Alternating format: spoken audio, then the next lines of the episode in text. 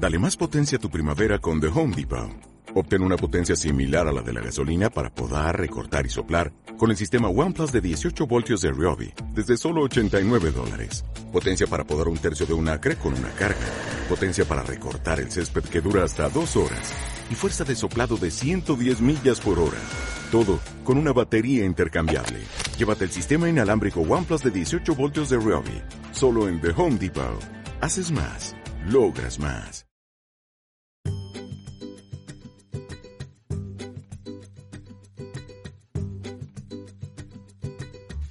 Hola, ¿qué tal? ¿Cómo estás? Bienvenido a un día como hoy, primero de enero. Feliz año nuevo 2021.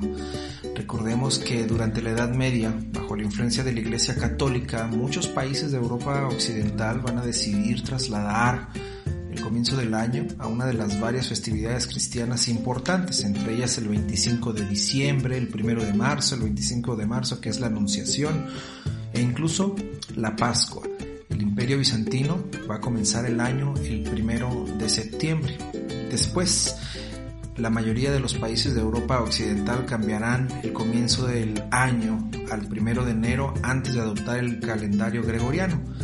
Por ejemplo, podemos pensar en Escocia, que cambia el comienzo del año escocés al primero de enero en 1600. Después Inglaterra, Irlanda y las colonias británicas van a cambiar el comienzo del año al primero de enero hasta 1752. Más tarde, ese año en septiembre, el calendario gregoriano se va a introducir en toda Gran Bretaña y las colonias británicas.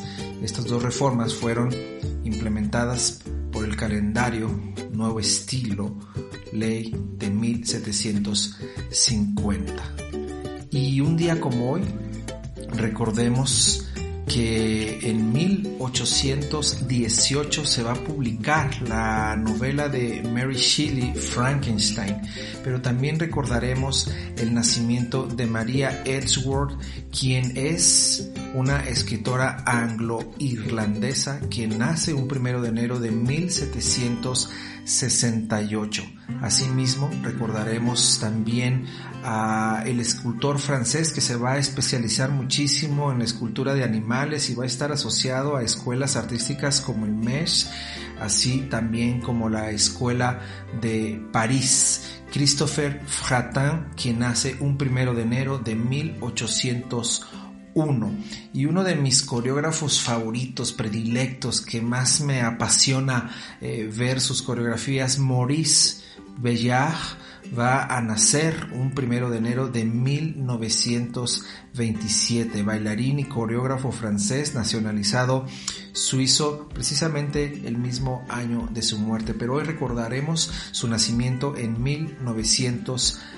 27. Si no has escuchado o visto, mejor dicho, por ejemplo, La consagración de la primavera de 1956, obra fantástica, una coreografía estupenda y su lista de ballets principales pues es grandísima, grandísima. Así que si tienen oportunidad de ver sus coreografías, no se lo pueden perder. También recordaremos el nacimiento en 1959 del filósofo francés que tiene ya cerca de 100 obras publicadas en las que va a formular un proyecto materialista, hedonista, ético y ateo me estoy refiriendo a Michel Onfray, quien es fundador de la Universidad Popular de Caen en Francia, es declarado nietzscheano iconoclasta, un filósofo que piensa en función de las herramientas de que dispone, si no, piensa fuera de la realidad. Pues bien, espero que tu inicio de año esté marcando nuevos caminos y que lejos de saber que la, naturaleza, el universo no conspira contra nosotros. Es verdad que establecernos metas, eh, tener un calendario nos permite tener mayor control de todas nuestras propuestas, de todos nuestros avances en la materia en la que nos guste desarrollarnos durante este año. Así que te deseo lo mejor, que podamos seguir descubriendo día con día nuevos autores, nuevas lecturas, nuevas obras musicales, nuevos filmes y que el arte se convierta en en aquel alimento que día con día nos ayuda a seguir y a continuar. por mi parte es todo, te deseo lo mejor, pero te espero mañana. Cuídate mucho.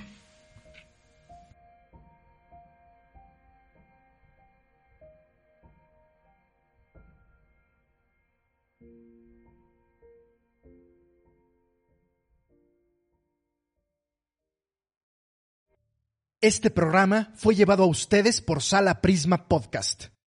Para más contenidos, te invitamos a seguirnos por nuestras redes.